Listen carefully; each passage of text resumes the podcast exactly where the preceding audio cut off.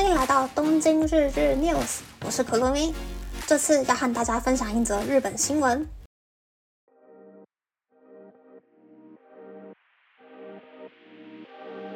门限破り，违反门禁的日本航空 JL 三三一次班机被福冈机场拒绝降落，被迫返回羽田机场。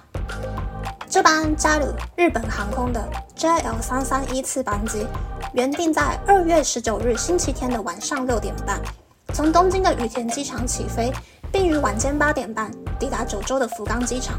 却因为当天羽田机场的班机过多，造成 delay，再加上行李运上飞机的流程花费过多的时间，于是这班日本航空的飞机在抵达福冈上空时，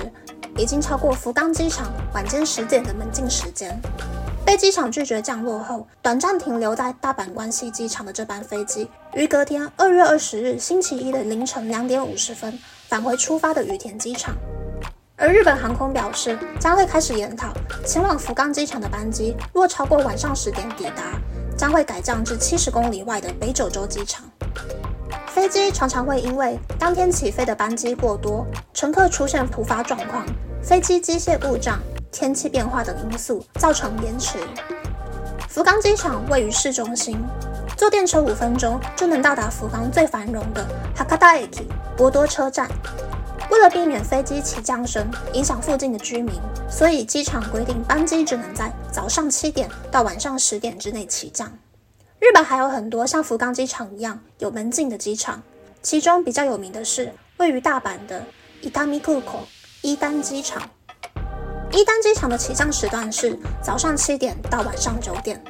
常常出现晚上八点过后，机场上空出现大量班机排队要降落的景象。偶尔也会有超过一丹机场门禁时间的班机，超过一丹机场门禁时间的班机转降到六十公里外，坐落于海普新生地的关西机场的情况。不过，在发生这次日本航空 JL 三一一次班机的事件后，网络上也开始出现。飞机的起降声已经比过去安静许多，机场没必要维持门禁的声音出现。虽然班机延迟或是转降到其他机场的话，乘客的交通与住宿费都是航空公司负担，但整个行程都被打乱的烦躁心情是航空公司和机场没有办法赔偿的。以上是这次和大家分享的新闻。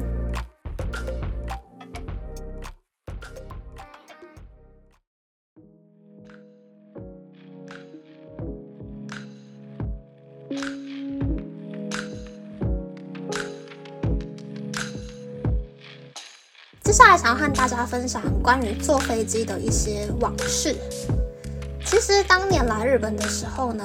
我是和另外几位被同一间公司录取的同期搭同一班飞机过来的。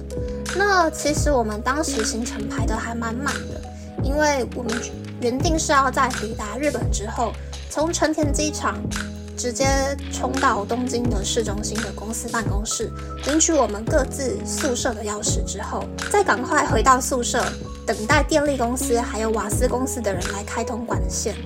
但没想到，当天我们每个人都登上飞机了，所有人都系好安全带，准备要起飞之前，突然听到广播说，因为地勤人员要求要检查机械，所以班机要在延迟起飞的通知。那我们整班飞机满满的人，就在飞机上面坐了四个小时，而且当时还是夏天，整班飞机都是满的，大家就在那闷热的飞机上面苦苦等待了四个小时之后呢，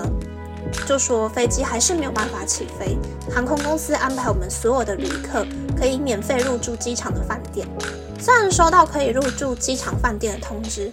但是那一间航空公司并没有特别和我们交代说什么时候会安排下一班去日本的班机让我们搭乘。所以呢，我们当时是在机场打了很多遍航空公司的客服电话，但打了大概三十分钟左右，都完全没有办法联系上客服。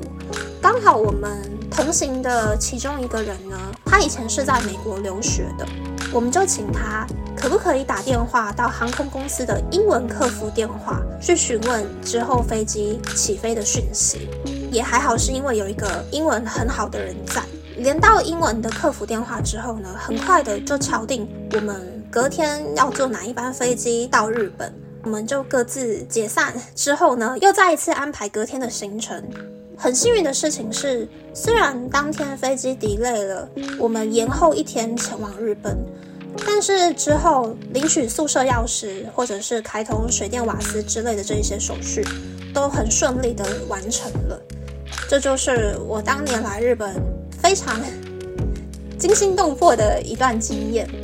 当年真的是刚刚毕业，然后也没有那么多坐飞机的经验，没想到就碰上了这种鸟事。不过也还好，当时的飞机没有起飞，因为当天坐的那一班飞机呢，在前一次起飞的时候就有出现一些机械状况，甚至还有上新闻的程度。我们那一天的班机如果没有机场地勤非常努力的劝说，不让我们出发的话，那说真的，这趟旅程到底是凶是吉也不好说了。所以呢，大家在移动的过程之中呢，也尽量保持美好的心情去面对每一次的突发状况。希望大家在后疫情时代呢，可以重新找回以前出国旅游的那一些美好的心情，创造更多开心的时光。那么，那么这次的分享就到这边，不知道大家喜不喜欢这样的节目呢？欢迎大家留言和我分享你的想法。喜欢这个节目的朋友可以订阅东京日日 news，然后追踪东京日日 news 的 Instagram 看今天的延伸内容哦。拜拜。